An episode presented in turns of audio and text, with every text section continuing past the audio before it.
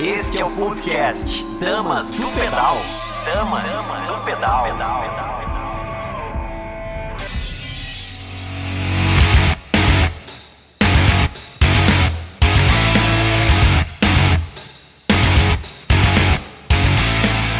Hoje vamos começar o dia falando um pouquinho da importância de se usar o capacete na hora de pedalar.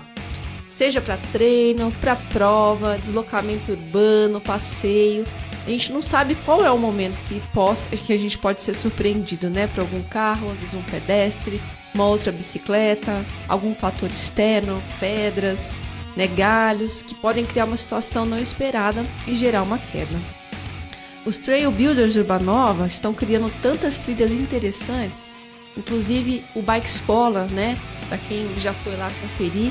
Se você ainda não tem familiaridade com trechos técnicos, comece a alçar voos por lá antes. Vamos tentar algo mais simples, né, do que ir para algo mais difícil. O Bike Escola simula bem trechos técnicos, mudanças de terreno, uhum. pedras e com uma configuração simples, divertida e ousada para você melhorar sua habilidade. E a equipe dos Trail Builders sugere para as pessoas que têm menos experiência começar mesmo no Bike Escola com professores, técnicos e coaches tá? Não vá lá sozinho se você ainda também não tem muita experiência. Por isso, pessoal, vamos sempre usar o capacete em todos os momentos para fazer do seu esporte um momento de diversão. Um outro projeto bacana que a equipe vem convidando cada um de nós é a adotar uma porteira.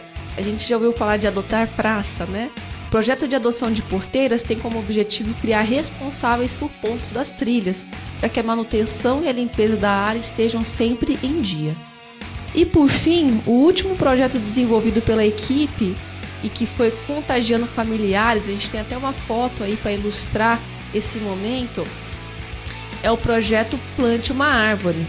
O que para muitos é apenas cavar um buraco, plantar uma planta regar, para nós é uma forma de cuidarmos do nosso planeta, de plantar mais vida, esperança para o nosso futuro e ensinar isso para as nossas próximas gerações. Você que tem filhos que às vezes ficam muito presos à tecnologia, leve-os para ter contato com a natureza, desenvolva essa cultura de esporte, outdoor, né? Porque um cidadão que reconhece a natureza como uma das formas de vida aprende a resgatar e a respeitar todas as outras formas de vida dentro da sua própria vida, ok? Então entre em contato com essa turma, faça a sua parte, devolva ao esporte e à natureza um pouquinho do que eles oferecem a você. A gente tem aqui um número para você entrar em contato, para é, se envolver com os projetos, é o 12 98148 7607, 8148 ou com a SBR, no arroba SBR Sport BR, na loja SBR. Ok? Plante uma árvore, adote uma porteira e compre a sua camisa. Eu já adquiri a minha. Projetos assim têm que ser perpetuados. E se você está envolvido em mais projetos que contribuem para a formação do cidadão através do ciclismo, vem aqui contar para gente. Vamos contagiar juntos a nossa classe, o povo ciclístico.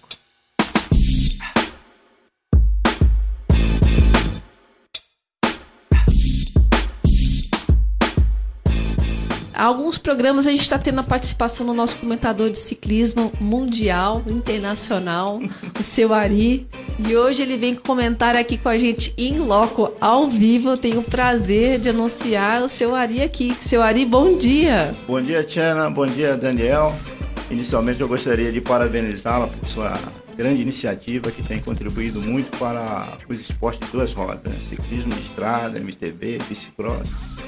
Parabéns. Ô, oh, seu Ari, é um prazer tê-lo aqui com a gente. De quem que você vai falar hoje, seu Ari? Conta pra gente. Olha, eu vou falar, assim, é, da briga pela liderança lá na equipe Team Neus, né? Tem três é, atletas com capacidade de vencer o Tour de France, que seria o Egan Bernal, o Geraint Thomas e o Chris Froome. Aí nós temos visto ultimamente umas trocas de gentilezas que eu acredito que são assim feitas é mais para gerar aquele interesse pelo esporte, né? Porque na verdade, quando chegar a hora, o pessoal vai saber e todos os demais membros da equipe vão trabalhar por aquele que estiver melhor. Então essa questão da liderança do time Neus, do jeito que está hoje, é mais para gerar interesse no ciclismo. Provavelmente o líder deve ser Egan Bernal, que é o mais jovem, com mais condições, acredito eu. É muito importante, né? Criar esse esse clima de para envolver as pessoas. Exatamente. E você sempre um grande estudioso, estudioso, principalmente essa parte estratégica, né? Muito e do obrigado. ciclismo como ciência também. Senhori, vamos aproveitar que o senhor está aqui. Conta pra gente como que começou o ciclismo na sua vida. Olha, o ciclismo começou na minha vida quando próximo ao nascimento do meu filho. A minha esposa, a minha ex-esposa, lamentavelmente, estava grávida e eu era um sedentário, um, um dia até travei a coluna escovando o dente. Você vê o nível de sedentaria. Então eu estava preocupado com essa questão. Aí eu comprei uma daquelas bicicletas de 120 reais, né? Que não foi muito, muito feliz a minha experiência. Depois comprei uma Caloi enferrujada e tal.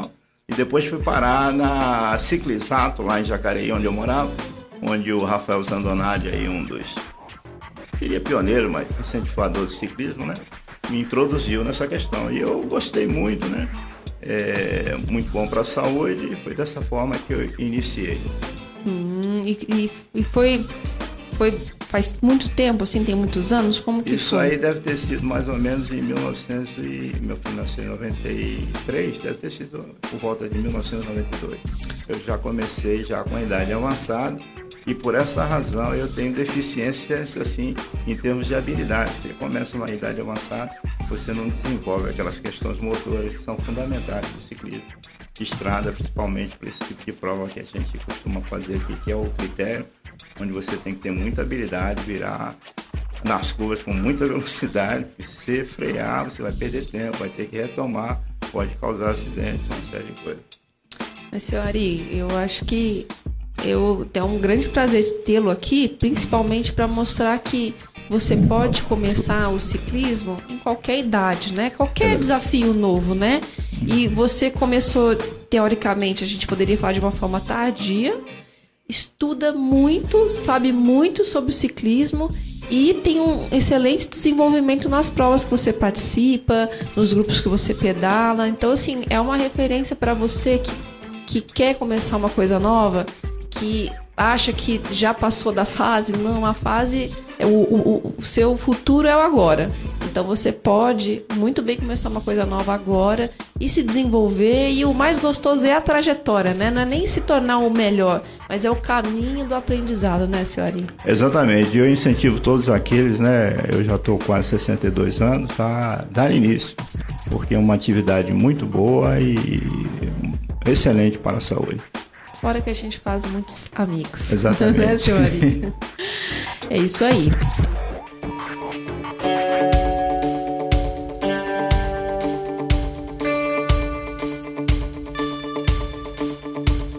Já há algumas semanas a gente tem acordado com aquele friozinho gostoso que dá aquela preguiçinha de pedalar, né? Eu acho que muitos se identificam com isso.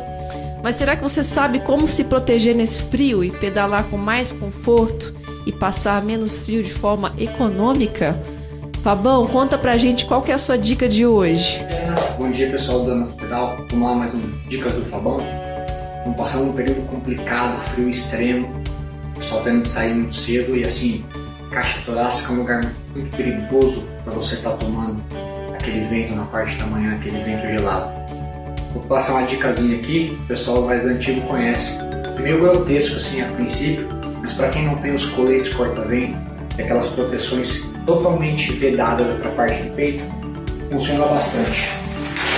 Um saco plástico desse grosso, mais ou menos na espessura do corpo, aquelas sacolinhas laranja de loja de, de criança funcionam muito bem. Então eu fiz um corte para o pescoço e os dois braços. né? A gente veste isso como um colete.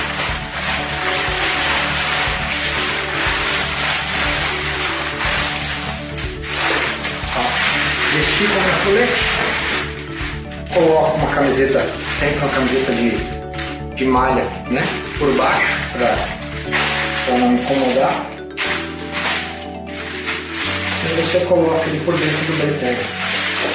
Prendeu, prendeu, é grotesco, é um pouco estranho, mas funciona muito como isolante térmico. principalmente para quem não tem costume de sair muito cedo. E aí você cria uma ótima proteção. O barulhinho fica bem estranho, mas podem confiar, fica bem quentinho. Beleza? Grande abraço para todo mundo aí. Podcast. Podcast. Damas do pedal.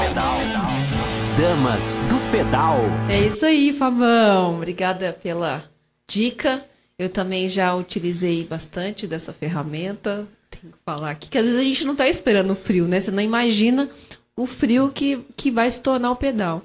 E eu já usei bastante também jornal no peito para também trabalhar como um corta-vento aí. Vale a pena para um momento estratégico. Hoje a gente trouxe um convidado que foi muito elogiado na sua primeira vinda aqui. E a gente vai refletir um pouquinho sobre o tema. Pequenos desvios levam a grandes problemas. Quantas vezes menos é mais? Quando dar um passo para trás pode significar dar dois passos à frente. Muitas vezes você que treina com muito volume, faz muitas subidas, quer estar logo no pelotão, né? Ir atrás, ir para a estrada. E quando entramos nessa tribo da bike, a gente quer ir logo alçando, né? Essas fases de forma rápida. A gente se inscreve em prova e esquecemos de várias coisas pequenas e essenciais que vão faltar lá na frente, né? Você se identifica com isso? Será que estamos preparados para atingir ou sustentar metas maiores, volumes de treino, intensidade ou uma grande prova? Será que a gente tem regularidade para isso? E para falar um pouquinho sobre esse tema e muitos outros, anuncio com muito prazer nosso convidado de hoje. Ele, é mestra, ele tem mestrado profissionalizante em ciência do exercício clínico.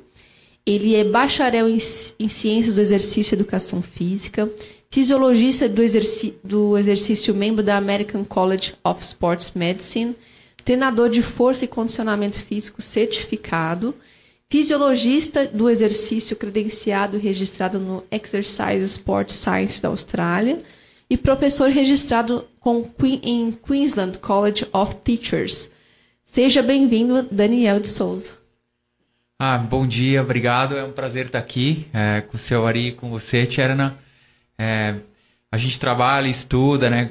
Tem sonhos como atleta, como profissional e a gente acaba chegando aqui e dá uma, uma satisfação ver um programa desse, a paixão que tem pelo esporte aqui em São José. Então eu fico muito agradecido de estar aqui.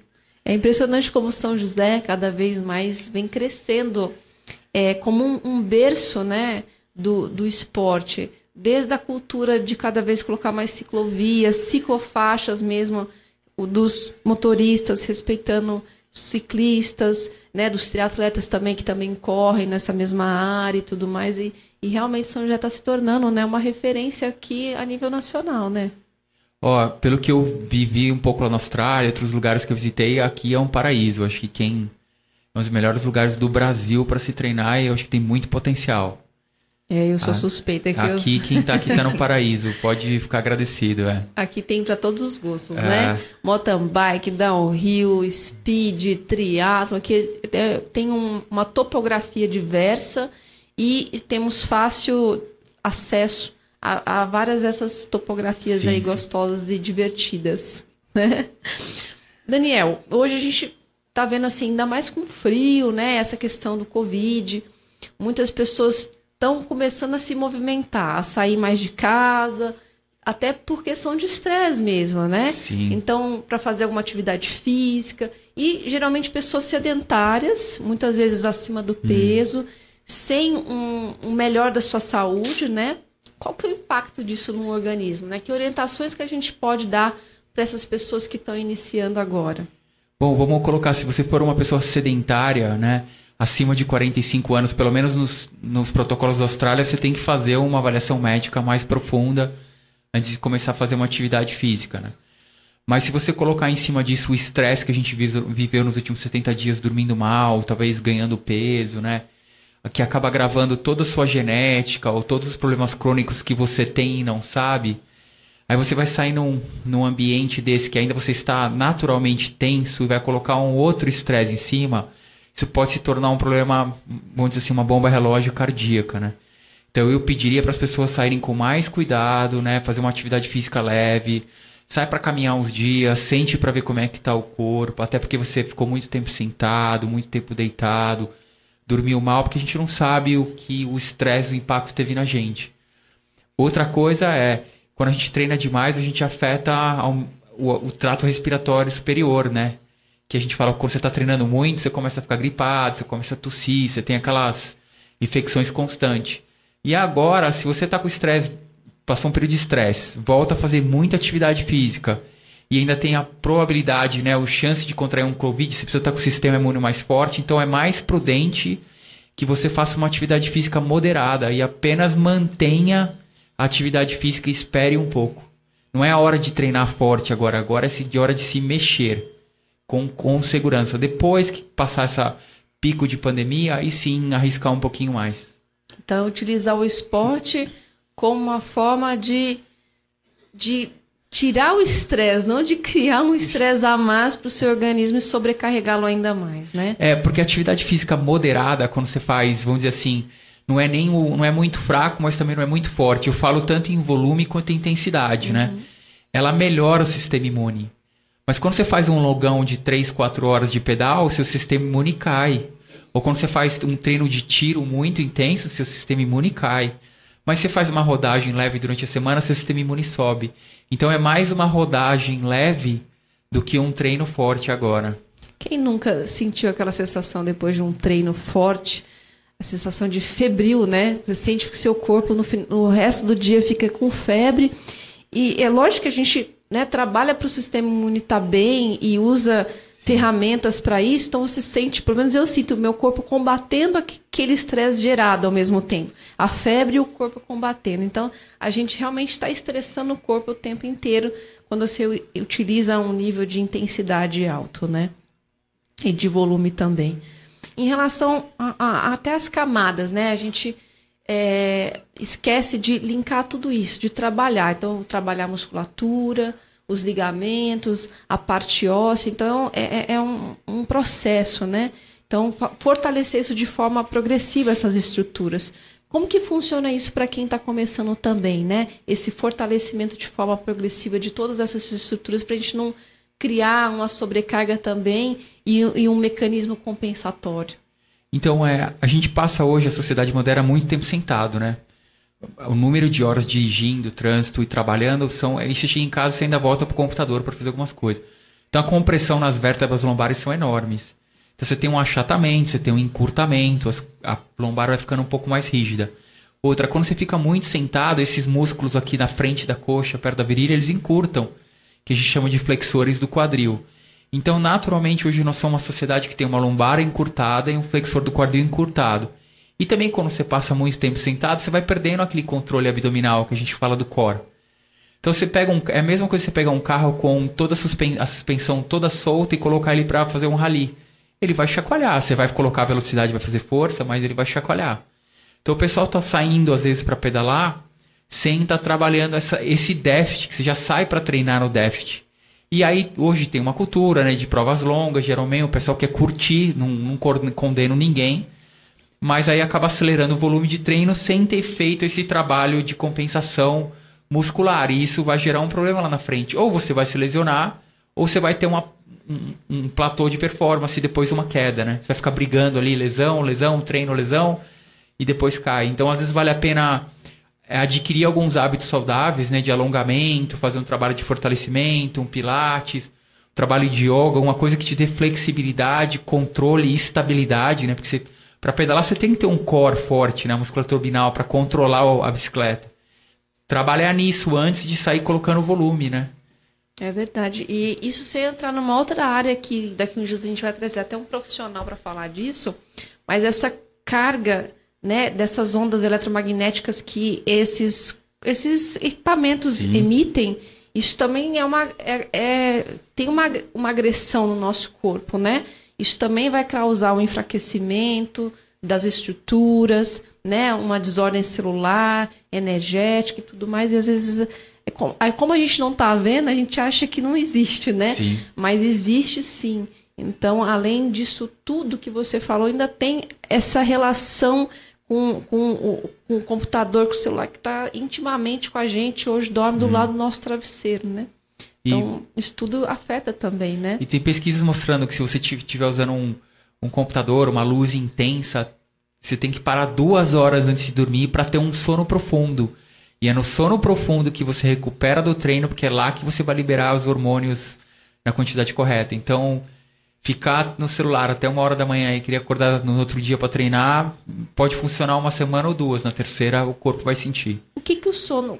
Quanto o sono pode impactar numa no seu estado físico, mental, né? Quanto seria interessante eu falar assim, não, eu tenho uma qualidade de sono que me ajuda na, na minha performance. É, dizer o número de horas é difícil você determinar. Tem gente que a gente fala que são pequenos dormidores, grandes dormidores, pessoas que dormem mais ou menos.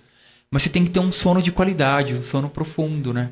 E outra, quando você treina, são, você tem que ter um dia leve, um dia moderado, um dia forte. Cada dia de treino tem um tempo correto de recuperação muscular. Quando você não dorme, você atrasou aquela recuperação. Então, no outro treino, você chega mais cansado, não consegue fazer com a mesma qualidade e intensidade e desenvolvimento cognitivo, e aí você vai empurrando essa curva para frente sem conseguir treinar direito. O esporte de alto nível hoje é nos detalhes. Então, os treinos têm que ser feitos de potência, treino de aeróbio, treino de ritmo. Você tem que estar no melhor do dia, recuperar o máximo para você ganhar 0,5% a cada treino para no final da temporada você estar tá na frente do seu competidor. E o sono, o exercício, o treinamento é estresse e recuperação. Você estressa o corpo e recupera. Quando você recupera, você sobe. Quando você não recupera, você desce.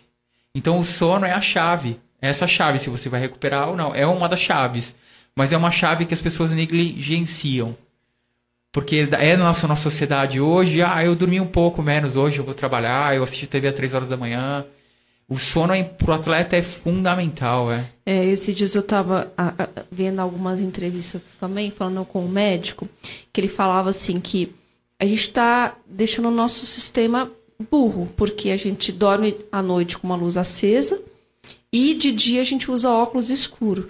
E a gente à noite, né, fisiologicamente a gente tem que dormir no escuro absoluto, né, para a glândula pineal funcionar, produzir melatonina, e durante o dia tem que ter a luz, né, para você para poder ter esse mecanismo até de você, seu corpo desligado, seu corpo produzir os hormônios que ele tem que produzir durante o sono, inclusive que isso, além da melhora de performance e tudo mais, traz saúde e traz é, longevidade, né? Até rejuvenesce. Sim. Então que as pessoas estão ficando mais velhas mais rápido por causa dessa bagunça numa simples questão. Usar um óculos escuro o tempo inteiro durante o dia e à noite dormir com uma luz acesa. A gente, é, a melatonina, eles falam que é a pílula da juventude, é. né? Regula o envelhecimento.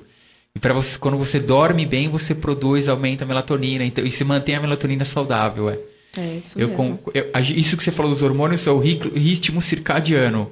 Hum. E as pessoas de idade que são ativas acabam vivendo melhor, com menos problemas, por quê? Porque elas têm uma rotina, elas mantêm o ritmo circadiano. O corpo tem um fluxo natural de hormônio, natural nosso, e eles mantêm isso com a atividade. Quando a gente inverte, quando a gente, quando a gente segue o que você falou, uma rotina não saudável, a gente quebra o ciclo, ciclo circadiano. É.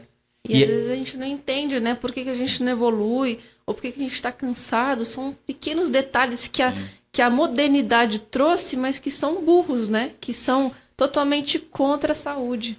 Sim, é, a gente adquiriu os hábitos, eu diria, viciantes, né, na tecnologia, né? A gente precisa olhar o WhatsApp até tarde, precisa ver um, um filme ali, quer responder um e-mail às 9 horas da noite. E às vezes precisa dar uma balanceada, né? Até porque cognitivamente você vai caindo, né? E até no treino, né? Você vem. Tre... Quem já não treinou cansado e percebe que não consegue tomar decisões, né? Não presta atenção no carro, não presta atenção na marcha, a postura não sai legal, não se comunica com as pessoas bem, não freia na hora certa, né? Parece que você tá um pouco bêbado. Ou, ou passou e você fala, nossa, como é que eu vim parar aqui mesmo? Exatamente. Você nem lembra se você passou na velocidade certa no radar, porque você tá tão assim desconectado, né? É. Que você você não presta atenção em cada uma das coisas que você está executando, né? Sim sim, isso é fundamental. E o risco de queda aumenta, né? A maioria das quedas são no final do treino, não no começo do treino, né? Exatamente. Quando você está com a atenção desviada, né? É Já fadigado. É. E, e, em relação até a gente, da nutrição, né? é, o- a nutrição é o combustível para o nosso motor, né? Uma pessoa, a gente já dizia, Hipócrates, você é o que você come, o teu alimento é o teu remédio.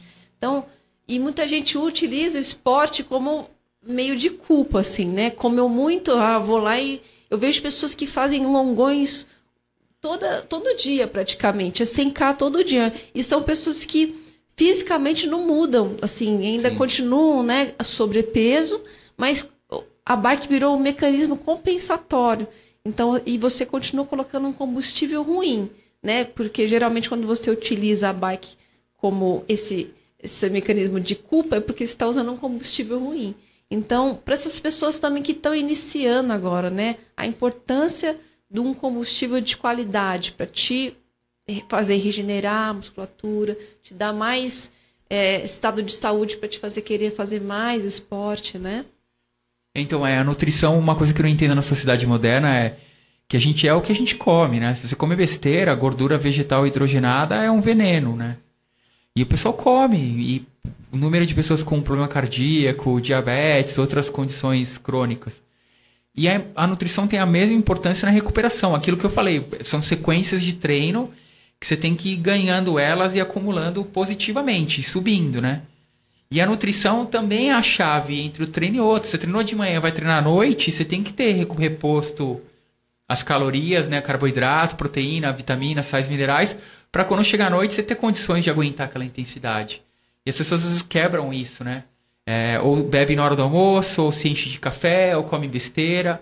Não, tem que, tem que acertar esse ponto. É o que você falou, às vezes a pessoa treina, treina, mas não muda a composição corporal, né? Justamente por causa da nutrição, porque está exagerando um lado. Eu não sou a favor de uma dieta xiita, porque eu acho que psicologicamente, no longo prazo, a pessoa não aguenta aquilo, viver, né? É, não, sair de vez em quando, comer uma pizza, comer chocolate, uma, uma coisa, assim, tomar um álcool, de, tudo com moderação dentro do treino na hora certa, mas não ao contrário, né? Você come errado, de vez em quando você come bem. Mas a nutrição é essencial. Hoje eu acho que a nutrição evoluiu muito, tanto na parte de saúde quanto na parte de recuperação. O pessoal precisa valorizar um pouquinho mais, né? Senhora, conta pra gente, você come bem? Olha, eu como de forma exagerada e, e esse mecanismo é, é verdade, né? Treina demais, come demais e, não, e tá sempre gordo. Então, eh, essas palavras do Daniel, né, elas são muito elucidativas. E está correta. A nutrição desempenha um papel fundamental na vida do atleta. Muito bom. Obrigado, Daniel, pela, pelos esclarecimentos. E é impressionante, assim, as- a, gente vai treinando, cada vez que a gente treina mais, a gente tem mais fome. Então, assim, quando você utilizar o esporte para te ajudar a manter seu corpo, ache um equilíbrio, porque senão você vai treinar mais, vai te dar mais fome, aí você vai comer mais, aí você se sente culpado, aí você faz um jejum, aí aquele jejum fez você ter mais fome ainda, e você vai treinar em jejum, aí você come o mundo e fica nesse mecanismo. Um dia eu faço jejum, no outro dia eu como a geladeira, um dia eu- né? Então a gente tem que ter bom senso. Se você está utilizando o esporte também como mecanismo de ficar bem fisicamente, se sentir bem com o seu corpo, acha esse equilíbrio para que o que você está treinando seja o suficiente para você se manter e ao mesmo tempo isso não gerar um- um- uma descompensação nutricional, né? Mas aí eu coloco minha parcela de culpa, né? Que você acaba se envolvendo em atividade profissional e aquilo acaba gerando uma responsabilidade com esse estímulo de informação. Você acaba ficando ansioso, né? No meio do dia. Pô, eu não vou. Ah, agora eu não vou fazer uma vitamina, eu vou comer um pãozinho com manteiga porque eu tô com vontade. Você, você quer acalmar a mente, né? Te dá um prazer. Mas, com o tempo, com o treino, eu percebo. o que eu acho que quando você vai treinando, você vai ficando mais refinado, né? Você come uma coisa que não, te, não tão saudável, você já não se sente tão bem. O corpo vai percebendo melhor. Mas com o tempo, eu digo, é, o atleta vai se conhecendo, ele vai percebendo quando é fome, quando é para dar um prazer e aprendendo a trocar um pouquinho, né? Não, eu vou fazer um esforcinho, vou fazer uma vitamina ali, comer só meio pão, né? É, Hoje a gente vive numa sociedade muito ansiosa, muito rápida, né? Isso acaba gerando, a gente acaba compensando. Mas trabalhando a cabeça para perceber quando você tem esses momentos e trocando por coisas saudáveis, né? Mas eu também tenho a minha parcela de culpa nisso, é. É, a gente tem. Hoje a gente está num mu- um mundo muito rápido, né? E a gente não quer também perder tempo nem cozinhando, né? E, e- e- a cozinha, ela é uma alquimia também, é uma arte. É um momento também para te gerar o prazer, né? As sensações, os cheiros, os sabores. Então, de, da gente também voltar a, a, dar um passo atrás, né? Que não é o passo atrás, mas é, é voltar na essência das coisas, né? O porquê que eu estou fazendo aquilo. E você vai descobrir prazeres também, não só no, no, na hora de comer, não só na comida, mas em tudo que está envolvendo Sim. o ambiente, né? Então você está inteiro em cada uma das coisas que você está fazendo. Acho que isso tem, é muito importante, tem tudo a ver com a nutrição, com o prestar atenção, você acaba comendo até menos, porque você está embriagado de todos os outros fatores que você está trabalhando ali também, né? O cheiro, tudo isso alimenta a gente.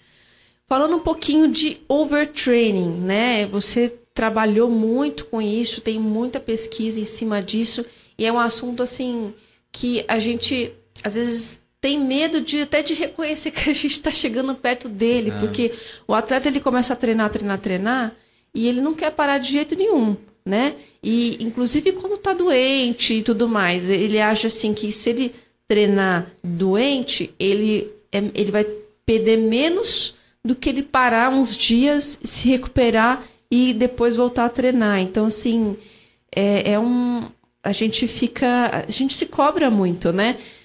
Quais são os fatores que você vê que levavam mais ao overtraining? Era realmente um, um excesso de treino ou existe um, um fator emocional ali que, que, que gerenciou esse excesso, é, tanto em relação a excesso de treino, a parte alimentar, a negligência de sono? O que, que você, na sua experiência, como que, que, que você mais viu?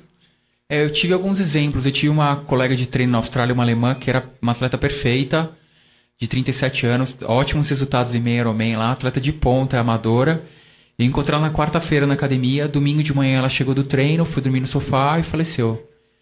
Porque ela treinava doente e desenvolveu problemas cardíacos. Eu encontrei ela quarta-feira à noite na academia. Ela falou, eu falei, vai fazer o Ironman? Ela falou, ah, não, Ironman esse ano não. Treinei demais ano passado, só meio Ironman porque a vida passa muito rápido. E domingo ela faleceu. Eu tenho mais dois colegas que tiveram que parar de treinar, de triatlon, né, que tinham competiam fora do Brasil, porque desenvolveram problemas cardíacos, taquicardia. E um deles, particularmente, ele não, dormia muito pouco. Então era quatro e meia da manhã, ele já estava treinando na USP 70 quilômetros todo dia quase. E eu olhava e falava, mas você dormiu cinco horas e meia, cara. Tua semana, não, mas tranquilo, eu já tô acostumado tal. Então é o hábito, né? Você achar, você se acostuma a fazer. O atleta se adapta a tudo, né? Então ele vai se adaptando sem perceber. E ele cria o hábito. Aí vem a pressão competitiva, né? Eu não posso parar de treinar porque os outros estão treinando vem aquela pressão social, né? Eu não vou falar que eu perdi o treino porque eu ando cansado essa semana. E o atleta vai criando essa rotina que é fora. É a mesma coisa que a gente ficar olhando o celular até duas horas da manhã. Não faz sentido, mas a gente criou esse hábito e se acostumou com aquilo e vai trabalhar no outro dia, sem perceber. E o que, que acontece é, é o sono, é a alimentação, é uma, uma gripe que você pegou, uma bactéria, uma coisa que se alojou no, no seu coração, gerou um problema cardíaco e você nem percebe. E como que a gente não percebe? Existe a cultura do volume de treino. E o overtraining não aparece tanto no volume de treino, porque você se adapta, você completa o volume. Ele começa a aparecer assim num tiro que você vai fazer, que você não consegue mais manter a mesma velocidade, você não consegue manter a mesma potência. Você vai fazer um treino ritmado no bairro que você fazia fácil, você termina acabado. Sua frequência cardíaca, que normalmente era, sei lá, 130, naquele treino vai para 140, 145, você chega em casa, você está morto você começa a ficar resfriado o tempo todo, né? Infecção de garganta. Mas o que, que a pessoa acha? Ela acha que ela não está melhorando. Em vez de ela olhar para o corpo, ela olha para o número. Então ela não está melhorando, ela pensa o quê? Eu tenho que treinar mais. mais. Isso é o final de vários atletas amadores e profissionais. Tem três estágios. Quando você treina, você cai. Quando você recupera, você sobe. Essa queda a gente chama de funcional porque ela faz parte do ciclo de recuperação do treino que entra o sono e a nutrição e o tempo para você se recuperar e subir. Existem algumas quedas que a gente faz ciclo de treinamento. Você pega uma semana dura de treino, vai aí você treina dura a semana inteira. A outra semana você vai ficar quebrado, né? A gente já chama isso mais de um overreaching, né? Que é um entre o overtraining e o treino normal. Isso também é parte do ciclo e ele consegue, você consegue reverter com alguns dias de descanso. Mas tem gente que ele faz, ele erra nesse, ele força na outra semana e na outra semana ele treina forte de novo. E aí isso joga lá pra frente. E dependendo de quanto você brincar com isso, demora meses para você se recuperar. E uma coisa, e é caro para detectar overtraining, porque você tem que controlar os dados, você tem que fazer exame de sangue, não são todos os exames que vão pegar, a não sei que você tem uma queda de sistema imune bruta, uma anemia. Né? Então tem alguns sinais, por exemplo, irritabilidade, você começa a ficar irritado, dificuldade para complementar o mesmo treino, tem dificuldade para fazer um treino de potência. Pô, eu faço esse tiro aqui de 10 km em, em X, agora eu tô fazendo X mais 20% e tô morto, sabe? Em casa morto, não consigo treinar, consigo, não tenho ânimo para treinar, né? É, aumento da frequência cardíaca, aumento do resfriado, né? Você começa a ter mais infecções do trato respiratório, né? dor de garganta e tal. Mas um bom sinal é, às vezes, até o lado psicológico. Você começa a perceber que tem alguma coisa que não tá, né? Que não, não tá, tá batendo. Né? É, não tá fluindo. É um bom é. sinal. Existem questionários de avaliação de overtraining. É, até foi um professor meu lá na Austrália, um alemão, chama Hashtag 76 Sport. É um questionário grande, mas vale a pena você completar ali uma vez a cada 15 dias e controlar o seu estado emocional ali. É, e, e o, o, esporte, quando ele começa a ser um relacionamento patológico, a pessoa não quer enxergar isso. Às vezes ela até acha que, mas ela não quer enxergar. E aí ela começa a, a, a utilizar outros métodos para tentar continuar evoluindo. Aí vai atrás de alguma substância que faz melhorar, né? A pessoa não percebe e, e, e realmente chega a um nível patológico. E aí quando você desenvolve uma lesão, eu acho que nesse ponto é um presente que seu corpo está te dando. No sentido assim, para, Sim. senão você vai. Eu vou te desligar por inteiro da vida, né? Sim. Então, às vezes, uma lesão que a gente acha ruim, que demora meses para poder recuperar, às vezes aquilo é um presente que o seu corpo está te dando para você se dar o tempo do seu corpo inteiro recuperar, não só aquele local lesionado, né? Então, aí nesse esporte de endurance, né? É, ele tem um lado muito bom que ele faz você se conhecer, né? Você se desafia, você se vence ali, né? Com você mesmo, né? Você sair para pedalar sozinho, você, a confiança melhora muito, né? O conhecimento interno. Mas ao mesmo tempo vira um vício, né? Uma obsessão, né? A natação tem muito disso, né? O ciclismo. E a natação e o ciclismo demoram mais para aparecer porque você não tem um impacto. Então a lesão demora mais. A, lesão demora. O cansaço demora mais, né? Na corrida não, você se machuca quando você passa do volume. Então ela aparece mais rápido. Mas na natação e no ciclismo não. Você consegue mascarar aquilo, né? E eu vejo alguns atletas olímpicos lá da Austrália, de natação principalmente, que depois que pararam de nadar, tiveram problemas psicológicos seríssimos, porque virou uma obsessão. Né? Eu só consigo me sentir bem comigo e fisicamente que eu não estou aquilo. E, o esporte é um vício saudável, mas a gente tem que saber a hora de tomar as decisões, né? De saber agora é hora de parar, dormir bem, de cuidar da saúde e entender que hoje eu já treinei forte, sabe? Mas isso só acontece quando o atleta escuta quando ele tem um treinador e quando ele dá um tempo de amadurecer antes de fazer as loucuras que a gente fala de treinar forte, né? É, eu vejo assim, o esporte, né? Eu posso falar do ciclismo, ele ele é um. A gente passa por várias etapas como pessoa através do esporte, né? Então, às vezes, você é, vai para o esporte porque você precisa de uma ferramenta para ficar bem com o seu corpo. Daqui a pouco, ele virou uma ferramenta que você está descobrindo que você é bom em alguma coisa. E aí você começa. Aquilo que te motivava, você começa a ficar escravo de ficar de ser bom em alguma coisa. E aí você começa a se exigir mais para mostrar para os outros que você é bom em alguma coisa. Daqui a pouco você amadurece um pouco mais e você começa a desconectar da opinião dos outros e a fazer para você, e a se apaixonar. E, e, e, o esporte, a gente vai mudando, né? E cada hora você vai tendo uma relação diferenciada com o esporte. Isso é super interessante mesmo.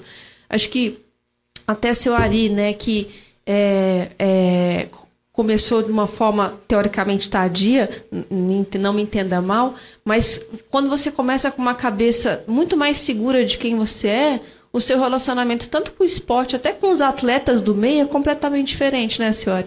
É verdade. Inicialmente a gente cai nessa armadilha, né? A armadilha de provar que você é bom, que você é superior a, aos demais.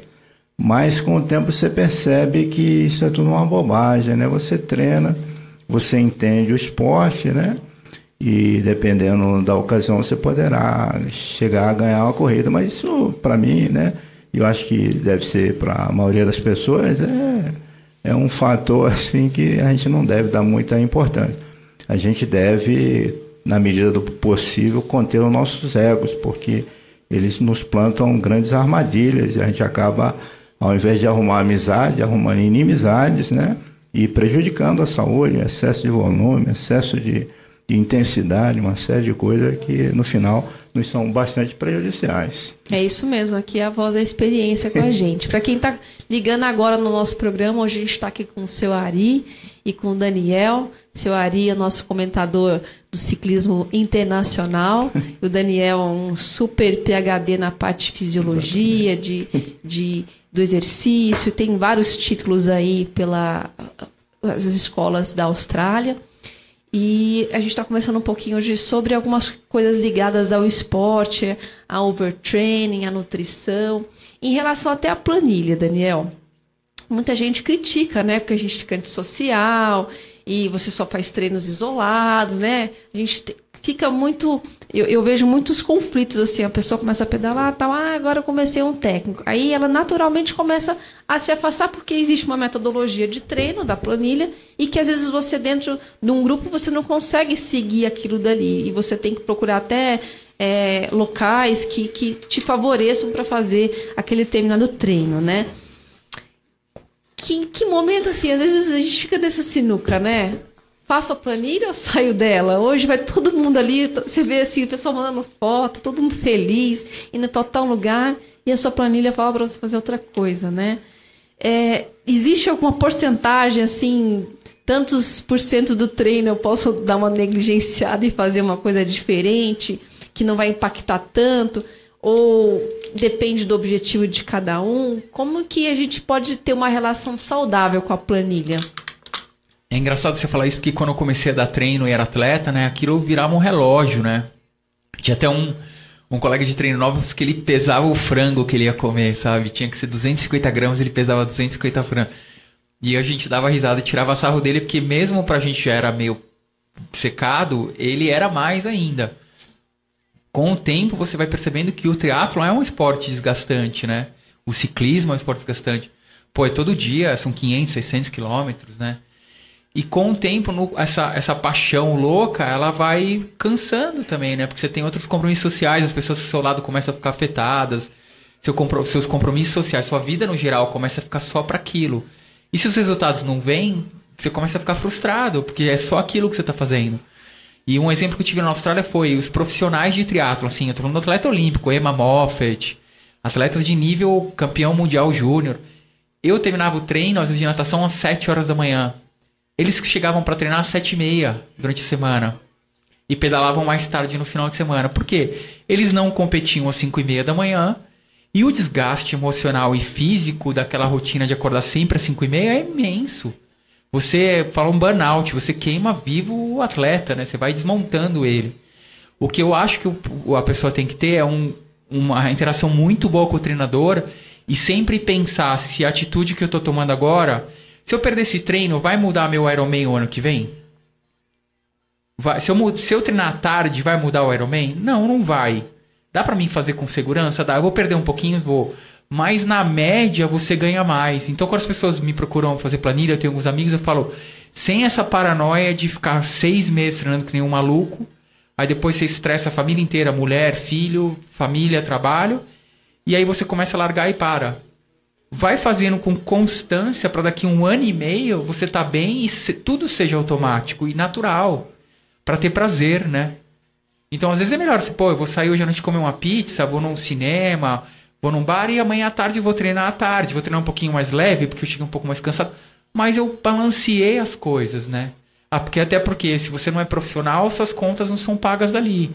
Você tem uma outra vida, né? E psicologicamente acho que no longo prazo é melhor, né?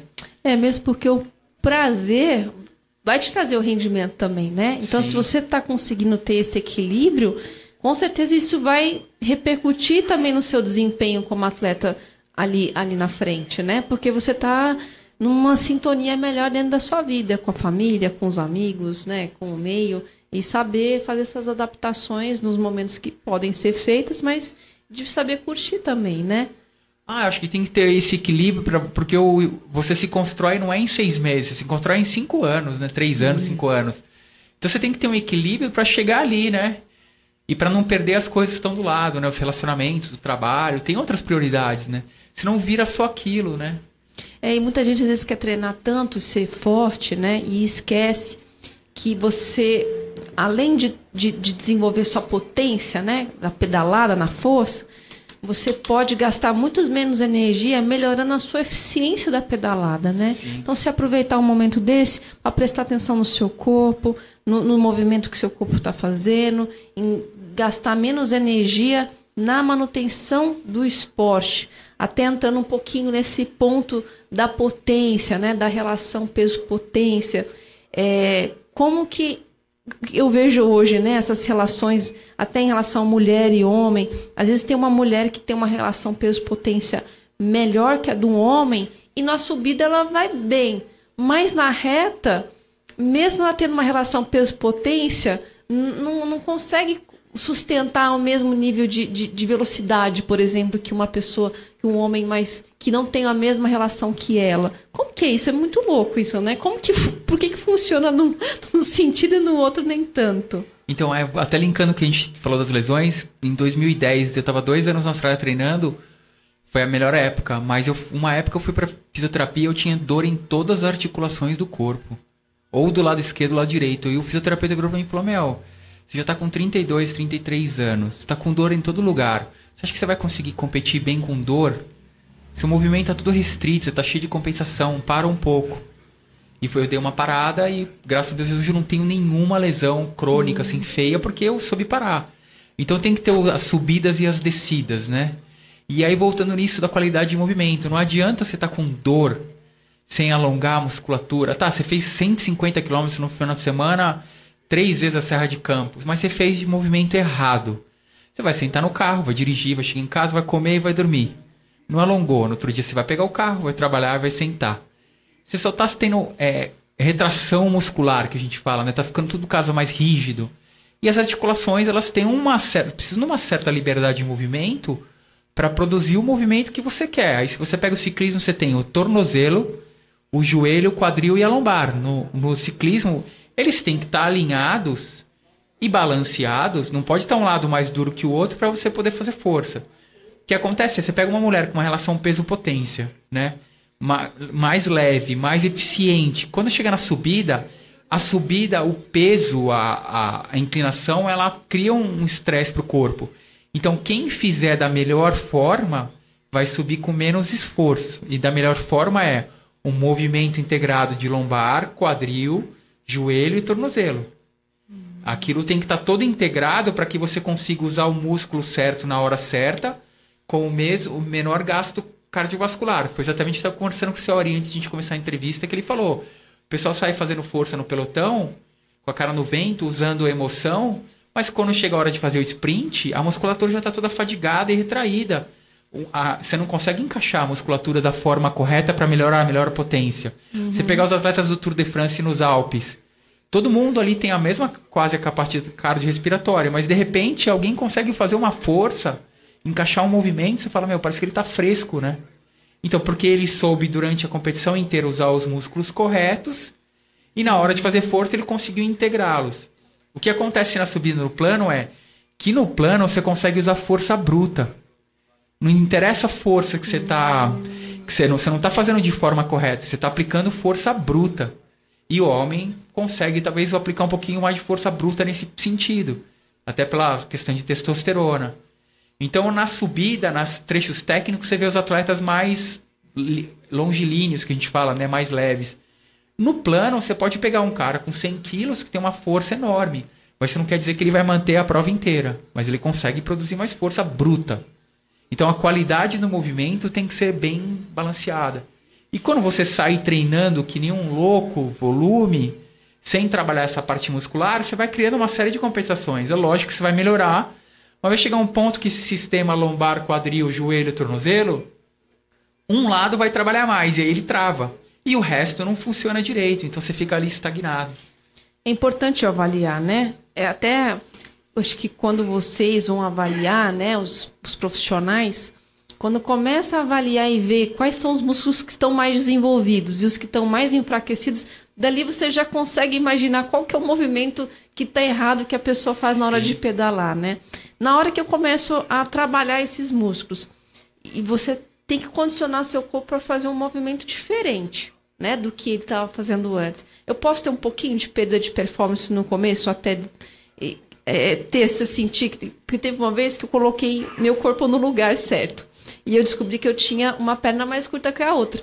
E nesse nesse dia dessas semanas eu senti que eu fiquei diferente, né? Aí eu não mexi mais nisso, depois o corpo acho que foi voltando ao que estava antes e compensou de novo. Mas a gente pode ter essa perda inicial até você ir fortalecendo novamente por causa dessa mudança? Sim, é o que a gente fala de dar um passo para trás para dois para frente. Mas você tem que trabalhar a cabeça do atleta. Falar, olha, você vai ficar nessa entre safra de provas, você vai se sentir estranho, a gente vai voltar a fazer exercícios básicos para reeducar que o corpo ele cria um padrão de estímulo no cérebro para controlar os movimentos, né? E é mais ou menos como se estivesse na canaleta 45 e de repente você quer jogar na canaleta 43 para passar em outro caminho a informação e o corpo vai estranhar, você vai estranhar. Então tem que dar esse tempo. E nesse tempo você talvez tenha que voltar em vez de fazer uma musculação pesada, um agachamento, fazer um exercício de pilates, um exercício em casa sem peso, para quê? Para ativar aquele músculo do glúteo, para trabalhar aquele músculo ali perto do tornozelo, na panturrilha, para trabalhar a lombar. Você tem que ensinar os músculos a trabalhar diferente. É como se você estivesse tendo que escrever, aprender a escrever com a outra mão. Então no começo é muito desconfortável, para você precisa treinar e entender que o corpo, o corpo, o cérebro fazer aquilo e depois voltar. Mas às vezes esse seja o segredo para você conseguir quebrar aquele platô que você está de performance. E outra, quando você tem uma lesão, foi por algum desequilíbrio, alguma coisa. Se não foi, se foi uma lesão repetitiva, se você voltar a treinar do mesmo jeito, sem fazer um trabalho diferente, você vai cair no mesmo, na mesma canaleta, né? Você vai cair na canaleta 45, mas o caminho neural, né, que a gente fala do impulso nervoso, tinha que estar na canaleta 43, que é logo ali do lado, faz uma bela diferença, mas você não está acostumado. Então precisa ter esse tempinho para o pessoal hoje hoje os profissionais de preparação física, eles fazem muito trabalho de ativação e estabilização, né? Fazer com que você trabalhe a escápula de forma correta, né? Que você contrai o glúteo, o glúteo de forma correta para que a, o porque existe uma ordem, né, de recrutamento muscular uhum. que gera o melhor movimento. Então tem que ser o primeiro, o segundo, o terceiro, não o primeiro, o terceiro, o quarto, o quinto, o oitavo e o sétimo. A gente faz muito isso quando a gente faz força bruta. Precisa reorganizar isso devagarzinho, é. Até a forma de contração do músculo, né? De conseguir utilizar até a musculatura de uma forma correta, né? Inteira, né? Esse equilíbrio, né? É, um exemplo fácil é eu mudei de emprego, né? Mudei toda a minha rotina de horário, caminho do trabalho. Você, por quatro semanas você vai se sentir perdido. Depois você se acostuma de novo. Mas é isso que tem que ser feito, é. Igual quando você pega um carro novo, né? Até se acostumar com toda né, a, a, o panorama que ele vai trazer para você, demora um pouco, né? o, o a visibilidade, a, a, marcha, tudo diferente, né? Até aquilo ficar natural de novo, vai um tempo, né? Engraçado, quando eu cheguei na Austrália em 2008, eu estava fazendo estágio numa clínica com reabilitação oncológica. E exatamente na sala do lado, era só esticar o pescoço assim, ó. Hum. Tinha aquela triatleta olímpica chamada Emma Moffat. E ela estava fazendo pilates duas, três vezes na semana, numa salinha pequenininha assim. Para quê? Para ela equilibrar e ativar os músculos corretos, para quando ela treinar, ela não criar movimento compensatório no gerar lesão. Então ela estava sempre estável, ela estava sempre alinhada e balanceada para treinar e competir. E o resultado foi que ela foi bronze na Olimpíada, né? Quer dizer, pô, de 55 atletas, você sair para correr com o corpo alinhado faz uma senhora diferença. Saindo um pouco da nossa temática aqui, mas é que me ocorreu isso. É, hoje em dia está muito na moda trabalhar a musculatura que pega a parte de equilíbrio, né? Que é o que a gente não usa no nosso dia a dia para andar, para fazer as funções.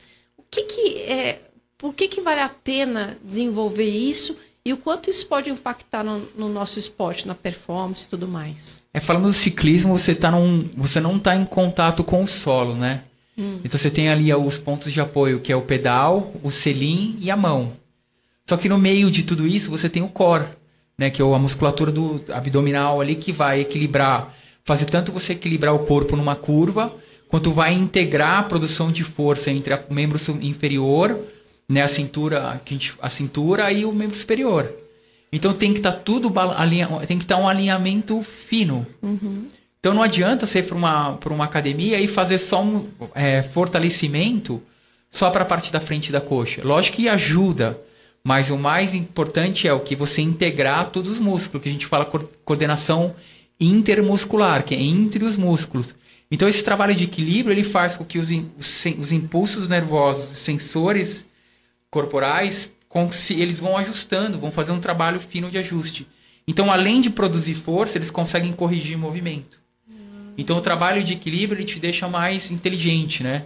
Vamos lembrar assim quem é mais um pouco antigo é, da Williams na Fórmula 1 que tinha suspensão ativa, que é o, pró o próprio computador corrigia o balanço do carro a cada movimento que ele batia no solo.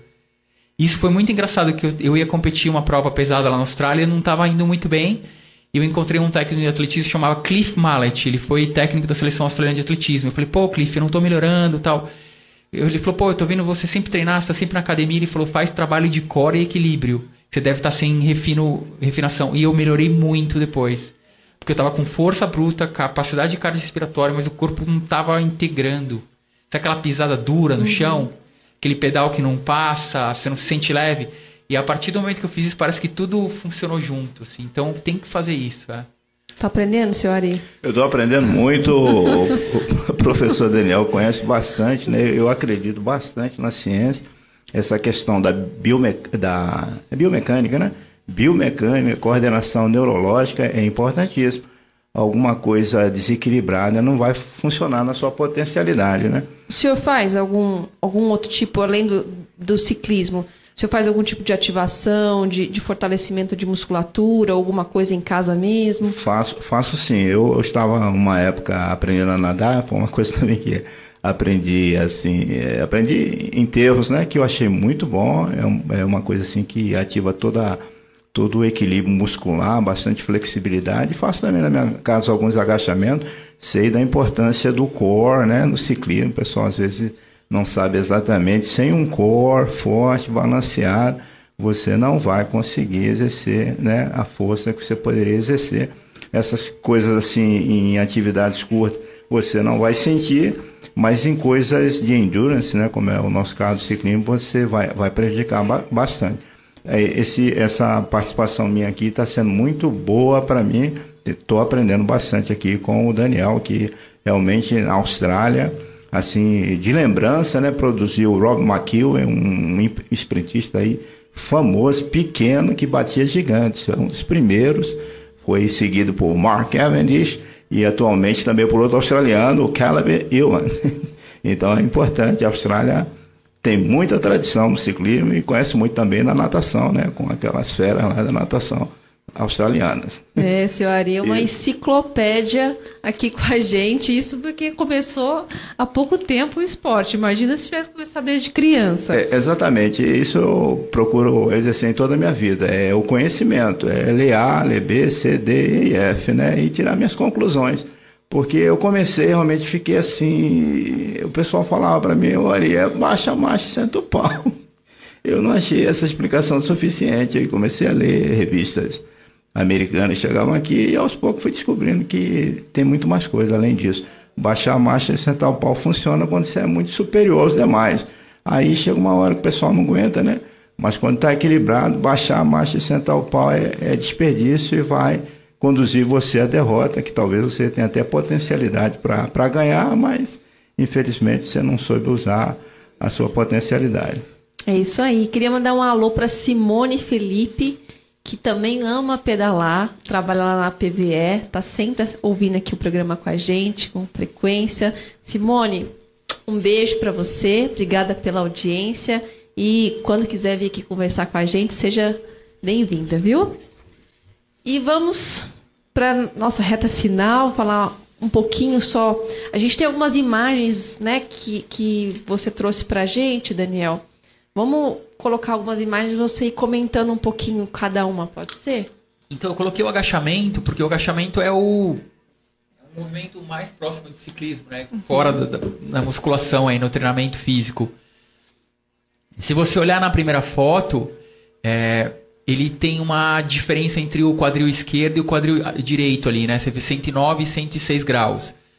Eu vou só te mostrar a importância de você fazer. Sabe aquilo de você dar uma alongada, fazer aqueles exercícios que o fisioterapeuta, o preparador físico te passou? Aqueles exercícios bobinhos, sem peso, que você fica deitado no chão e depois você pega aquele rolo de massagem e passa.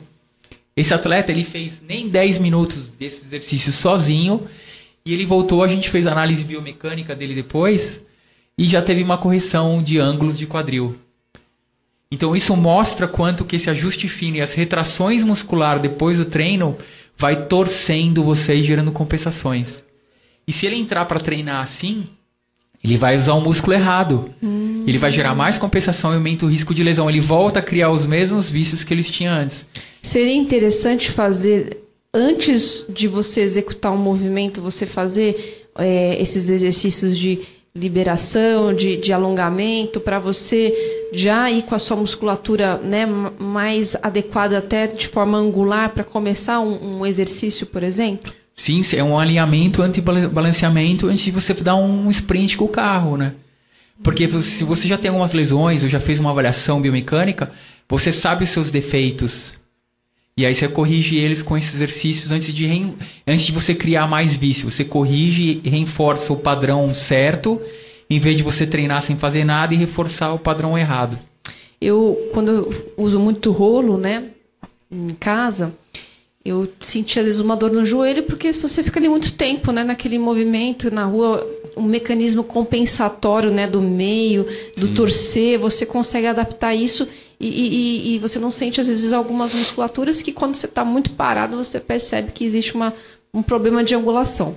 E aí eu, o meu ex-treinador, até mandar um abraço para o Felipe Salles, da OCE. Fê, um beijão para você. Ele falava para mim assim, para, faça alguns saltos e volta. Era como se você tirasse é, é, aquele, aquela dor enjoada se eu parasse, desse 10 saltos. Sim Parece que meu corpo ele entrava no, no lugar certo e eu voltava para o rolo, aquela dor desaparecia. Então, endossa isso, né? Da gente preparar o corpo para o movimento que a gente vai fazer, né? Sim. Você vê muito nos atletas de futebol, eles fazendo uns exercícios bem específicos de abrir o joelho para fora para ativar essa musculatura lateral para proteger o joelho, né? Para não ter torção de joelho e aumentar recrutamento do glúteo. E a mesma coisa para o ciclismo, né? A gente tem mais uma imagem também do agachamento unilateral. É se agachar com uma perna, né? E a, o mesmo princípio, mas o que mais influenciou nessa mudança do primeiro para o segundo foi o tornozelo. Hum. Porque o atleta tinha uma lesão de tornozelo, não. Assim, ele tem uma lesão, ele tinha uma retração no um dos tornozelos, porque ele teve uma lesão, então ele ficou jogando peso na outra perna. Uhum. O peso da perna de apoio ficou muito. O tornozelo ficou muito retraído, muito limitado. E depois que fez a avaliação e esse exercício de liberação rápida, liberou o tornozelo e o tornozelo afetou toda a cadeia de agachamento. Então, às vezes, o ciclista está preocupado se ele está com, com o quadril bom, com o joelho bom, com o lombar bom, mas o problema da mecânica está vindo do tornozelo. E depois eu corrijo, eu posso ter até um pouco de dor, assim, porque você está utilizando uma musculatura nova, né? Que antes Sim. não estava acordada. E isso tem que fortalecer. Então é normal que eu sinta um pouco de dor também, né? Sim. Agora, o ciclismo é um esporte de repetição, e milhares de repetições num ciclo para você chegar numa prova. Se você começa assim, como é que você vai terminar o, como que você vai chegar no dia na prova para competir? Né? Forte cardiorrespiratória, mas musculatura toda desequilibrada. E se fortalece desequilibrado, né? Aí Exatamente. você fica teoricamente todo empenado, né? É. Temos mais imagens aí? Então a gente mostra, isso é um salto, lembra que você falou? Lembro. Então é um salto de plataforma. Você vê do lado esquerdo que o, atleta usou só o lado esquerdo, na, na, no lado esquerdo da tela, em azul, só usou a perna esquerda. Mas quando ele fez os exercícios de ativação e foi fazer o teste depois, ele deu uma melhoradinha para direita ali, você consegue perceber isso. É. Então, e o bike fit, né? O pessoal quer. O bike fit é essencial, porque ele, ele coloca você na bicicleta dentro das medidas geométricas da bicicleta. Mas aí vem um outro fator que o pessoal não faz. Que entender que dentro. Existe um padrão, limite, né? De ângulos para cada posição que você pode colocar ali na bicicleta. Mas você tem que descobrir onde o seu corpo tá para descobrir o ângulo que você aguenta. Não adianta você colocar um clipe abaixado, porque todo mundo no triatlon pedala assim se você não tem flexibilidade de lombar. Se você usa a bicicleta para ir trabalhar 15 km do lado da cidade com uma mala nas costas, você não vai usar uma posição de triatlon. Você vai usar uma posição mais confortável. Então, para cada corpo e cada finalidade, tem uma posição ideal para que você use o corpo da melhor forma. Então, o ideal é eu fazer esse exercício de fortalecimento e de alinhamento do meu corpo, faço o bike fit, né? Já com o meu corpo numa, no, já alinhado, né? E aos poucos eu vou trabalhando e fortalecendo nesse novo alinhamento e vou mudando o meu fit, o bike fit aos poucos também, de acordo com o que eu vou melhorando, desenvolvendo, melhorando a é, o alongamento, flexibilidade. Seria isso, então. Exatamente, é. Entendi. É coisa que você entrar na musculação, você começa exercícios básicos na máquina, que são mais seguros. Depois você tá forte, você já tem técnica, você vai fazer os exercícios com barra com peso livre. Você já sabe usar o corpo para aquilo, é o mesmo princípio, é. A gente não sabia disso, isso é bom. E a última foto. Então eu digo, na minha. Eu via muitos triatletas querendo pedalar nessa posição super agressiva, tá vendo como o clipe tá mais baixo que o banco? Mas ele tem flexibilidade na lombar para isso. Eu vi alguns ciclistas na Austrália fazendo time trail que eu via a musculatura da lombar e do glúteo dele trabalhando na minha frente e o ângulo que eu falava, meu, eu tô longe disso. E você via que ele produzia mais força por aquilo, mas ele trabalhou para aquilo, não É adianta uma eu querer. conquista, né? É, Isso, ele, vence- né? é, ele foi tijolinho por tijolinho, né? Não adianta você querer fazer isso se você não tem a lombar ou força ou flexibilidade. É. É, porque hoje a gente tem muito atleta imediatista mesmo, né? Que quer já ir, já começar do- no melhor ângulo, no melhor ataque e não preparou o seu corpo para isso.